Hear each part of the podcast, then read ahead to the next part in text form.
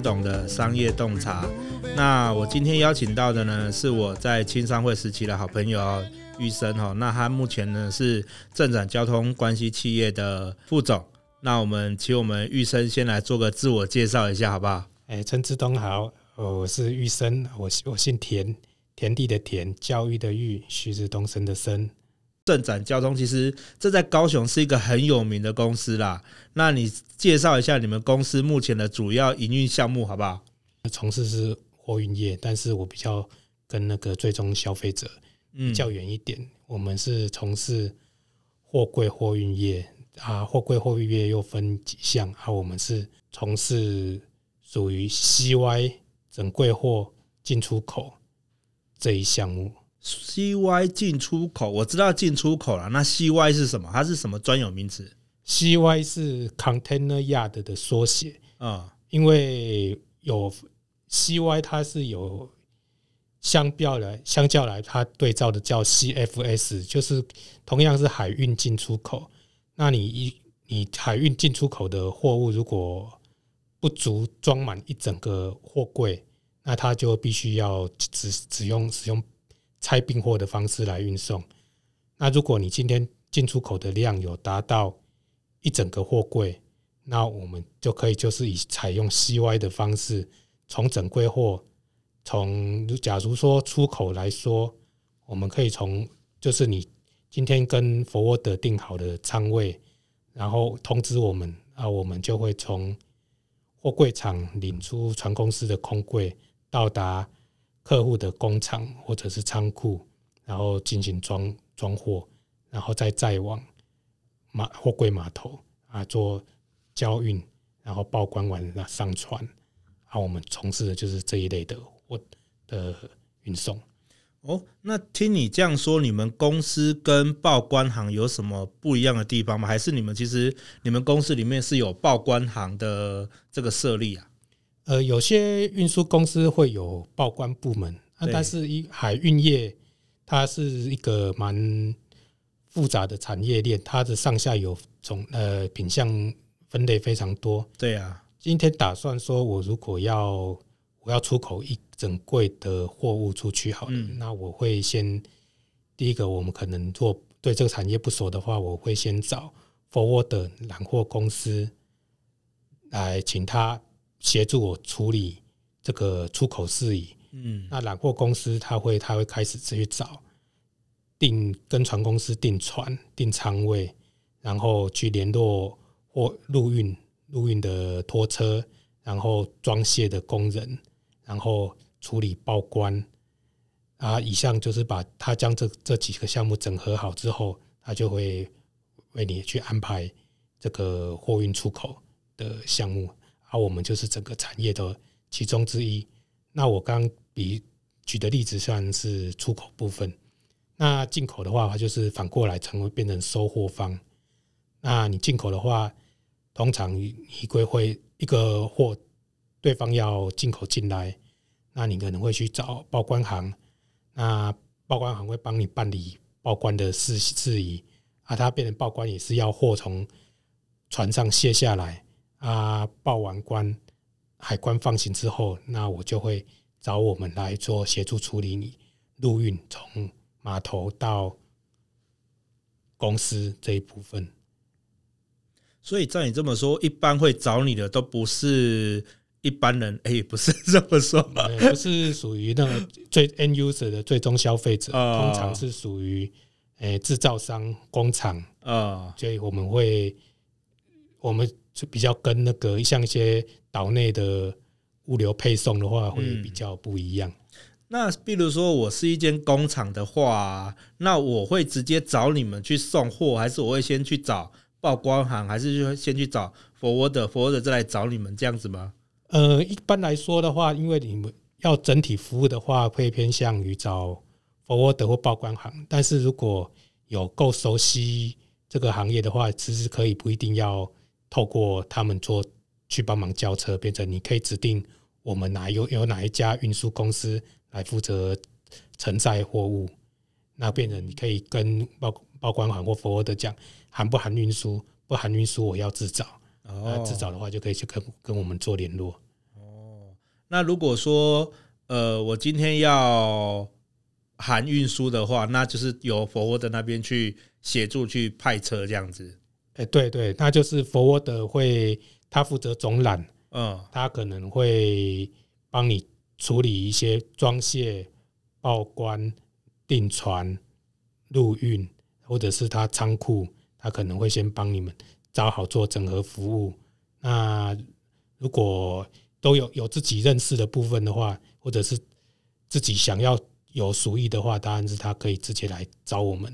哦，所以比如说我们认识你，那我们要叫你们的话，我们当然会比较便宜那么一点点，对吧？呃，就就是直接不用透过中间人的话，当然你可以可以少少转一手，因为中间人他整个服务当然是有服务，就是有。相应的那个费用费、哦、用在会有费用，那中间的话，你直接找我们会可能会比较便宜上一些。嗯，那其实玉生，我知道你们家哈的这一间公司，它其实在南部也算是很有名啊。不不，没有没有那么夸张，小小车行。可是我看你们你们现在车子有多少啊？你们的现在目前车在公司的车子，我们现在有这运作车辆约一百二十台。啊，一百二十台这个数量是，呃，我们的直营车，因为我们从事的比较不偏向那个，比较不偏向那个使使用靠行，因为我们运输业还有一个靠行的制度。对，那我们的话就比较不会用靠行车去去记录，而且是完全都是属于自营车。所以你说你们。没有在用给人家靠行这样子，呃，应该说我们还是有在做靠行，但是我们会把它靠行跟我们自己的工作去做区分。我们的自己传染的工作都是以我们自己的直营车来做，那跟靠行就不会再另外，我们就是俗称的外车，嗯，那我们就不会以用外车的方式去去计算，那变成说我们所。一百二十台的车子，那就是我都是我们可以直接指挥调度的。嗯，所以那其他比如说靠行，就是你们在另外分配工作给他们，这样是不是有点类似外包的感觉？如果算靠行车的话，可能车主本身自己有他的他手上的货源，对，他可能就是跑他自己的，那他只是靠在我们的车行底下。嗯，他虽然登记的是我们，那其实是车主自己的。车子，然后或车主自己所接的工作，那我们就不会。如果说要比较总加数据的话，那可能车数会更多。但是我以我以我们自己拥有的车子跟自己好我们自己承揽的工作，以这样的技术会比较计算会比较精准一点。了解。那目前你们客户的产业情况都分布在哪里啊？现在呃，据我所知，高雄的工厂也蛮多的嘛。那你们的产业分布大概是哪一些类型的客户会使用到你们的服务？还是呃这些客户他会是都是由 Forward 介绍来的，还是是你们自己去开发来的？呃，我们从早期的话，我们都是出来做都是几年几十年来都是大概有先一开始有自己的客源，然后慢慢的就是如果做的还算不错，他们都会做一些介绍啊。如果说有比较。大的或客户，那他会可能会采取走招标、招标的方式来做做承揽。那我们的话就是，我们会去为为这个客户的话，他们会去做算投标的，投标的算做标案。那我们就是几年一起，然后去做做承揽，然后也有一大部分都是承承接一些报关行或者是揽货公司的委托。啊，这边台北也是算广义上的客户。啊，客呃，像货物性质的话，基本上现在因为台湾是海岛嘛，对，它，进出口通常都不都经过海空运，嗯，那以货物的性质，诶，高单价，然后低少空，诶，小空间的话，会倾向走空运，那会有最高的时效性，那就会有比较高的费用。那走海运的话，就是以走，诶，比较重的货或者体积比较大的货，嗯，那时时效性的话，海运大概会像到欧美的话，大约二三十天。那但是运费的话会比较低一点，嗯，那如果走海运的话，就是以比较偏向材料、呃零件、半成品，或者是比较体积大一点的成品。那货柜的装的泛用性蛮通用的，从一般的干散货到大众物资，现在以前都是要用散装船来装，然后再用斗车来载，那现在都也可以使用集装化，就使用货柜。那或者是液态的、液体的，这是气体的，那都可以用 ISO tank 的槽罐体来做装载。那所以说进出口的项目的话，其实种类还蛮广泛的。那但是它货物性质还是偏向于原料、半成品，然后大型的成品这类这类的货物。那像南高南台湾就会。比较偏向于重工业、重工业类的，会比较比例比较大。那像现在比较新的高科技业，它出口的话比较是高高单价、比较精细的东西的话，它可能会比较倾向于走空运。嗯，那但是它像一些现在现在那个如果要建厂生产之类的一些机台设备，那还是因为它是属于。建材或者是设备原料的部分，它还会是偏向于海海运进口，那所以我们也是属于我们承承运的范围。嗯，所以你的意思是说，只要它会到台湾的陆地上，这后面后续就是交给你们就对了。哎、欸，算算是那变成它是属于整柜货，整柜或整柜到工厂、到工地、到仓库，对，都都都是我们的范围。都是啊，除非是 C 走 CAFS 的拆并货。那它的柜子会先到各港口的码头，然后再从码头拆货拆出来，再从再派那个散装车走那个内销陆运的方式，再到客户那边。诶，那你们这种跟我常常在听到那一种叫做什么回头车啊，差别在哪里啊？呃，如果一般 CY 的话是没有回头车的，因为。回头车是指你单程的内陆内陆运输，诶，内陆岛内运输，从 A 点到 B 点，就是你这个货，它你的主力是从 A 送到 B，然后送完之后，那再从你要 B 要回程到 A 的地的时候，你可能可能会争取一些回头车，就是有反方向的货源，这样子变成你前前后两趟都回程的话，不会空不会空损。嗯那所以那个叫做回头车，但是，诶、欸，走西外货运的话，它的柜子出口，所以它要先从船公司那个出放到货柜厂的货柜提领出来，再到货主送到货主那边装载完，再将重柜交回码头柜场。那进口的话，相反，从码头。柜子提领出来，再拉到货送到货主端，货主端装卸完成之后，拆空完，然后那个柜子还是属于船公司的柜子，那我还得将船公司的柜子再交回港口边的空柜场，那基本上变成来回并没有空，哎，放那个空载的部分，所以在 CY 来讲是没有。回头车这个能操作的空间哦，所以意思这一个部分就是说，你们的柜子其实它都有，还是有属于有主人的啦。对，那个货柜箱通常都是那个食物都是那是所属有，它有分，绝大多数不会为了货柜箱特别去买，除了少部分的货主，他特别为了他的货物去去购买他的还是那个标准的货柜箱外。绝大部分的货柜箱是属于船公司航商的航商所有。那航商所有的柜子，除了在船上以外，放在陆地上的，他都会寄放在码头边，或者是他找外租的货柜厂去货柜堆站场做储放。哦，那一般啊，像你们这样子的公司啊，他们自己的直营车大约都会有几辆啊？因为你们算是挺大间的嘛，那有没有比你们还大间的？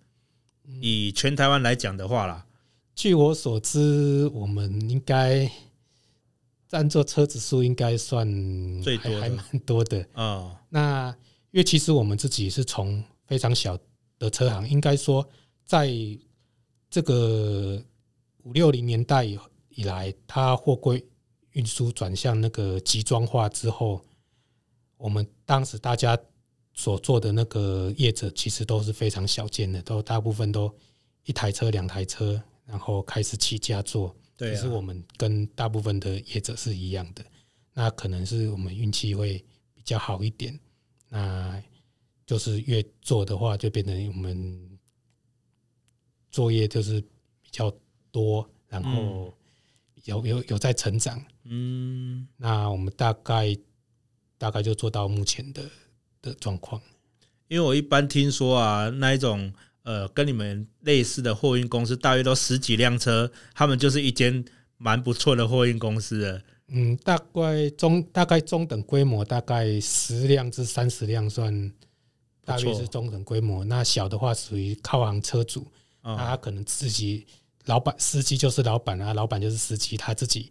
自己开车或者雇个两三个人帮忙，大概就两三台、三四台，那个比较小型的车主。那中大型的大约大概五十五十以上吧。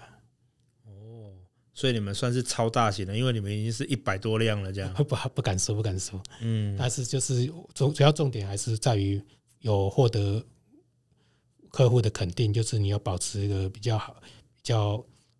足够的服务品质，那你货货你货源会比较掌握得住。那你们目前呢、啊，只有在台湾有公司吗？还是你们在国外也有其他的设立公司，还是怎么样？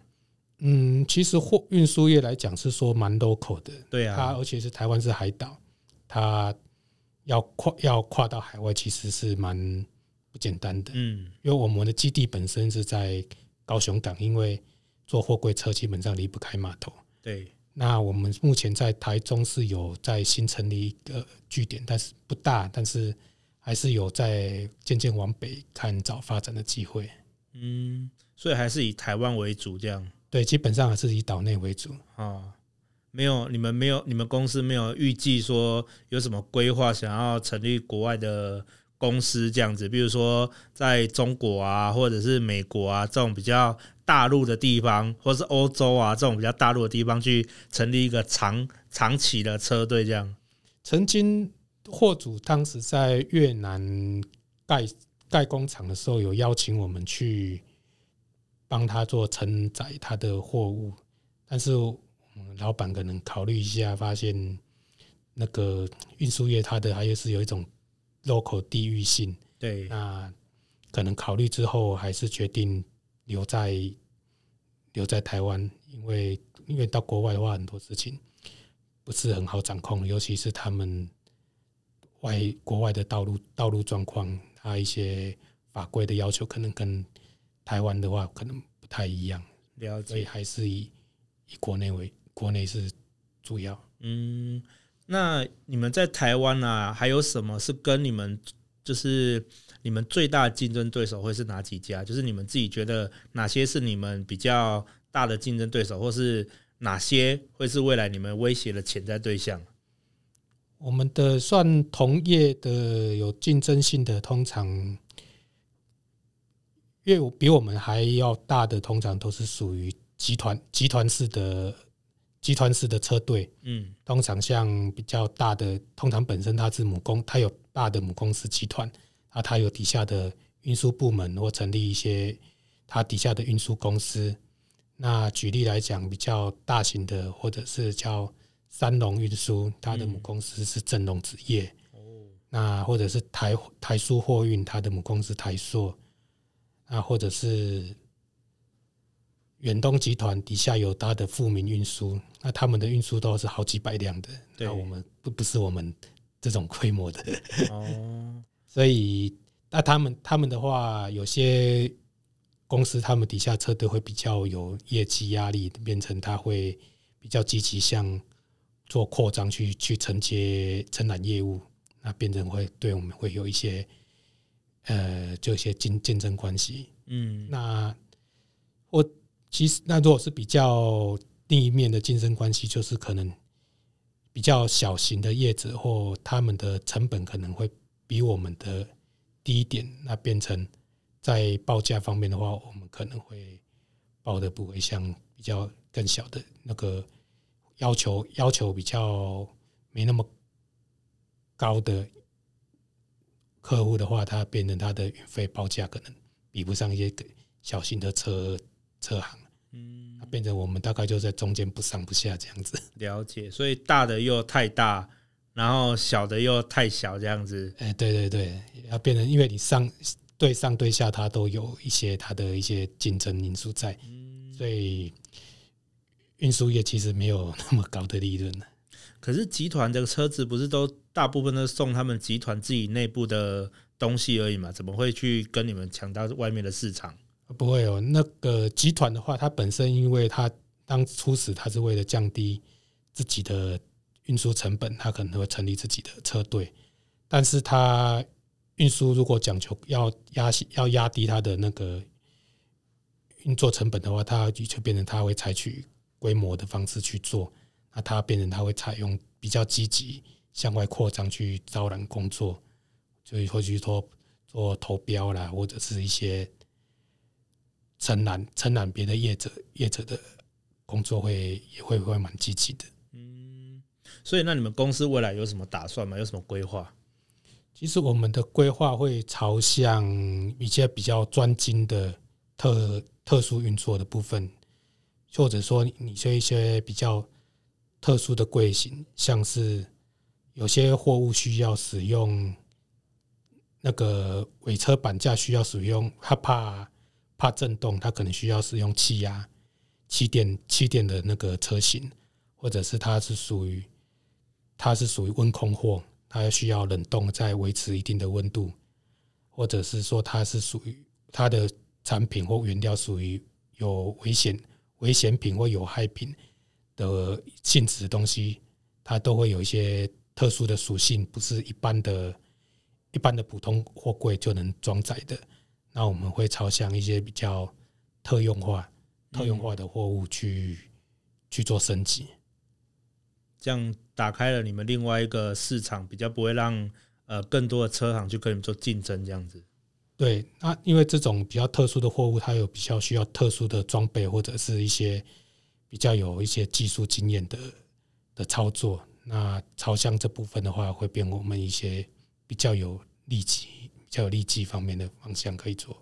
了解，哎、欸，那玉生哈，我们现在有第二个部分，其实呃，因为我们一开始我们会访问在商业的部分嘛，就是你们公司的介绍部分。那其实像我们自己啊，我们两个是在青商会认识的嘛，是的，对啊。那我想要了解一下，说为什么当初你会想要去加入在青商会这个部分呢、啊？它对你们公司有什么呃影响吗？或是对你公司有什么帮助吗？为什么你当初会想要来？参加青商会这一个网络组织，因为当时参加青商会主要还是家人的推荐，然后加上有青商的原原本的青商会有有在跟我们连接触，在做介绍，对，然后所以我做是当时去参与青商会，然后去多做一些历练跟跟交友。那其实他本身参与社团是蛮积极、有正向的一个作用，所以我当时有去参加，呃，国际青年商会，然后刚好可以跟健普做做会友，是非常荣幸。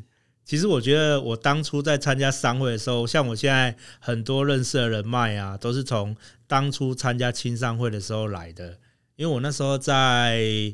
呃，二十几岁就创业了吧？那那时候我创业前，我有一个老板，就是我跟那老板很好。那老板就跟我讲说，因为我老板是参加扶轮社的。那时候呢，我跟他讲说，哎，老板，你每周都会去参加扶轮社的例会啊，那我也想要跟你一起去开会。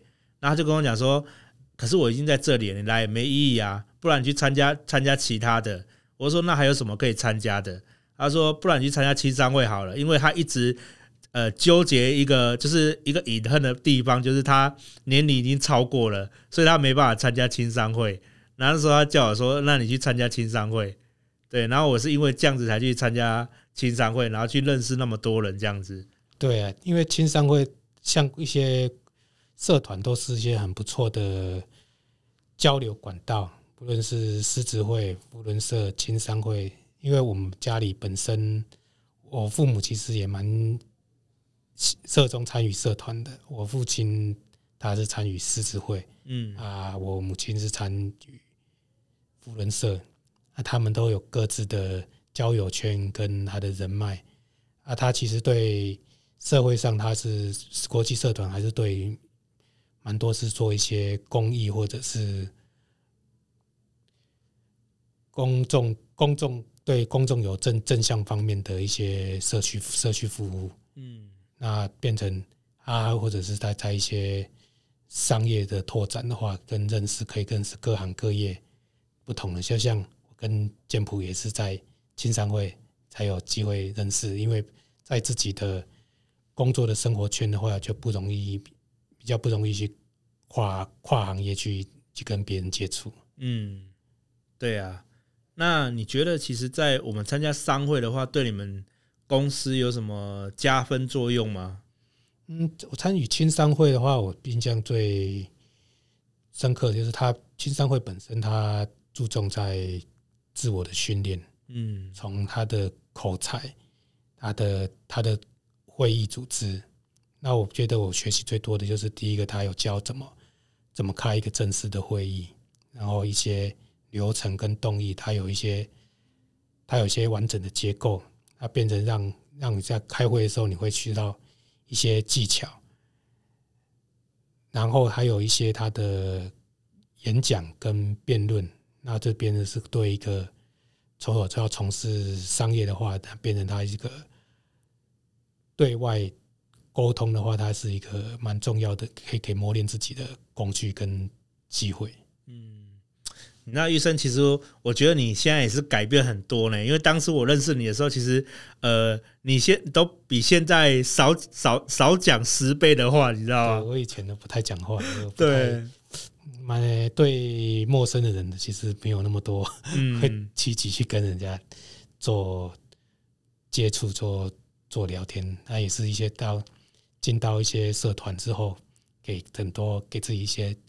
机会跟那个推动力，让我去能给让让自己，就是说能更多接触，能更多互相，不论是听对方的的想法，或者是抒发自己的的观念，其实这边都对我都有很大的帮助。嗯，所以其实你现在参加青商会或参加后面的社团之后，就会变得像现在这样子。越来越敢讲话了，这样子。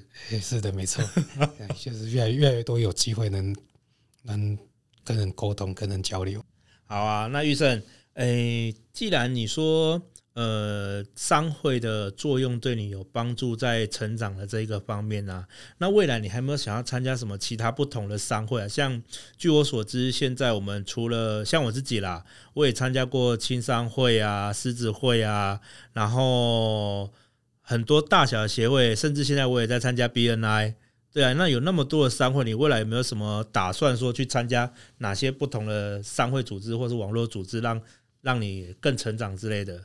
嗯，最近的话，我家人有开始介绍我参我参加福伦社，因为他最近有一个叫新的分会在成立，那他推荐我去参与。扶轮社，因为我对福伦社的运作还算蛮有蛮有兴趣的。他们因为每个社团它有他自己的风格跟调性，嗯，那我觉得福伦社的话，还感觉还蛮有蛮有意思的，可以去试一下。那我们聊一下吧，就是你在你觉得你福伦社有趣的地方在哪里？嗯，福伦社像最比较特别的地方就是他们。自己互相对舍友互相称呼，他们不会是以中文名字，他们都是以每个每个社员，他们都有自己自己的英文名字，他会互相以对方的英文名字来做称呼。嗯，那对一般的话，就变成你要需要一段一段时间去适应。嗯，要要记到每一个舍友的英文名字。哦，所以你在呃福伦社，你英文名字是什么？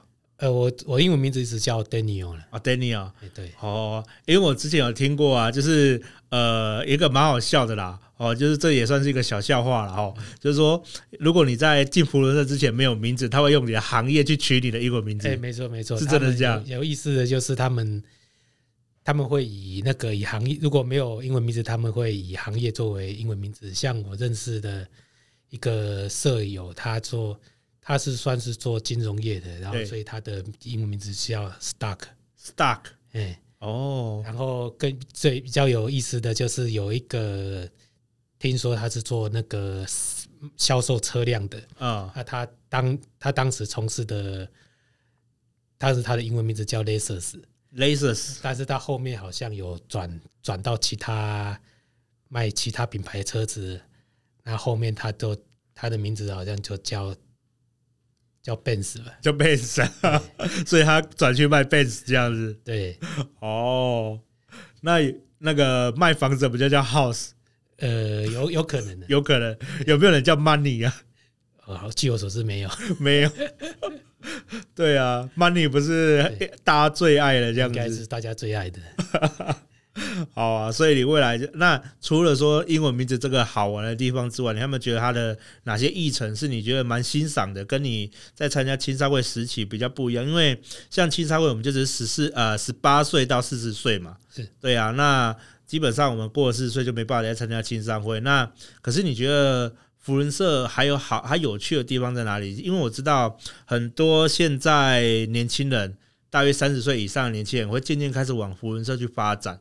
对啊，因为我知道前几届好像有出过台湾的世界总监嘛，是对不对？世界社长应该是叫社长，世界社长还是世界总监？应该也是需要叫总监，叫总监就是世界总监这样子嘛。对啊，那呃，因为他所以台湾的福文社开始兴盛繁荣。对啊，那呃，你觉得参加福文社跟参加青商或者参加其他社团，它除了英文名字有趣，还有没有什么地方可以再值得跟大家做介绍一下？它的特色的话，就是它的例会会开的频率比较高一点。像青商会跟狮子会，通常它例会是月例会，每月开。那福伦社的话，基本上它算周。它可它之前早期的话，可能一每周都要开。那它可能最近会放宽了，大概一个月大概开个三次周会。嗯，那它的每一次的例会都会邀请一些各行各业的人来做。做一些演讲啊，做一些心得分享，那它是它比较特殊的地方。那这部分的话，算是它的特色，然后它就会比较偏向一些，嗯，需要算是美美式的美式一点的作风了，相较于其他社团的方面。哦，那。其实我自己是没有参加过扶轮社啊，我参加过那么多社团，其实就是没有参加过扶轮社。对啊，有机会的时候啊，那个你们有例会，我也去参访一下好。对啊，他这边例会的话，参访他们是很欢迎的，但是他们的一个特色就是，嗯、他们其实在账务上，他们算的是非常分明的。对，就像如果今天你狮子会的话，他们他们的开销除了基本的会费的话，在后面大部分都会以设置，都会让。让会长，让会长基本上他今年当会长，他大概开销大部分他他全包了啊。对对，我很了解，我很了解。但是富润社其实他算的蛮蛮分明的。嗯，你就算是来宾，你到的话，你也是一个一个人头，就是收你多少餐费做红箱。嗯，啊，就是你来，就是基本上他的精神就蛮偏向使用者付费。对，他通常。就是不会，人不会多付，也不会少付，但就是你有有用到的，他就会，就是你有有这一份支支出去去付出。那他这边的话，跟像狮子会他们的差别都是会，主要差别会在这边。哦，因为我为什么会说狮子会我很了解，因为我在之前当过狮子会的会长，你知道，就是那种感觉，就是那个会员付了那个吃到饱的费用，后面那个到饱都是会长去处理，这样子。对，对对，当当年会长就当年让人吃到饱。对对对对，就是主要就是做吃到饱那个工作这样。建普应该感受最深的。对对对对对，那个做到那个都是累啊。对他们当去狮子会当社长，或者是他后面当到。总监他们都是哦非常辛苦的，他们光看他们行程，对，真的是真的是铁铁人般，哎，不但身体要好，那口袋也要够深的。对对对对对对对，特别是有时候厂长哦，对这个这个老官像个老卵呢，对，这个比较发生的可能机会比较大了。对呀，福伦社的话，但是其实我还是目前还在见习阶段，嗯，但是基本上大家社团的调性的话，大概是。从一些方面的话，是可以大概感受得到。对啊，其实每一个社团都有每一个社团好的地方啊。对，对啊，因为我都很认同每一个社团它的初衷。像我其实，虽然你看我刚才讲说做狮子会会长做的都是那个都是泪，对不对？都是眼泪这样。可是其实我觉得在参加狮子会那时候，我学到一个很重要的事情，叫做如何去做一个有效的公益。对，它变成。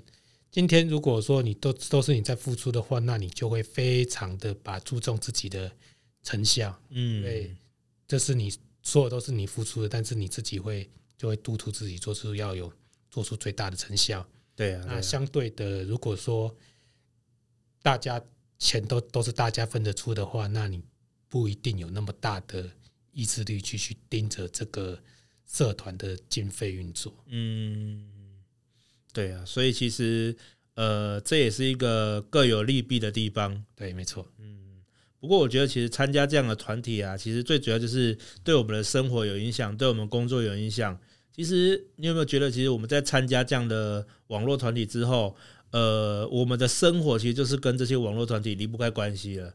对，因为你后面的话，在每一次的活动、每一次例会中会会经常的接触舍友会友。嗯，那你会接触一些社团成员的话，那你当然就会生活的话就会逐渐会向他们趋近。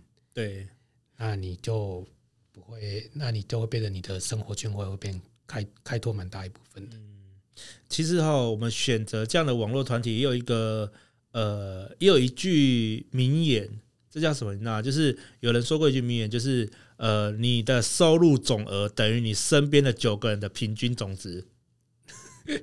是这样，对，那个，这其实我是蛮第一次第一次听到的，真的吗？但是其实我觉得还是有它道理的，嗯、就是你这边你接触的，因为接触的大概都是相类类似同同，呃，差不多生活圈层级的，对。那你如果说你越大概大概都在都在一起的话，你大概其实你的那个一些会很多。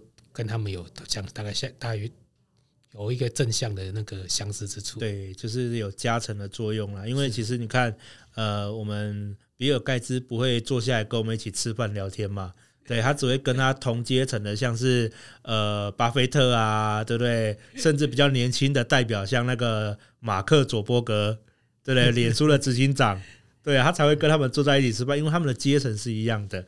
可是我们在参加网络组织，我们也是在把我们阶层进阶。当我们想要进去这个阶层的时候，我们必须成为配得上这个阶层的人。因为当然，大大家都会往高处看，嗯，变成如果你周遭的人有一些比较变成他赚这个标杆或顶峰的话，我们就会就会有一个就会有一种向向上的那个企图心。对，是企企图心，就是你看到看到有。更高的人，你就会有，就会就会有一个往往上爬的动力。对，所以其实大家都是互相合作啦。我们在我们附近的身边的这些人，都是你合作跟你一起合作的好伙伴，可以一起帮让大家一起往上成长。其实一些社团的进来不会会马上就是要跟做一些跟商业做做连接，因为变成如果你企图心重。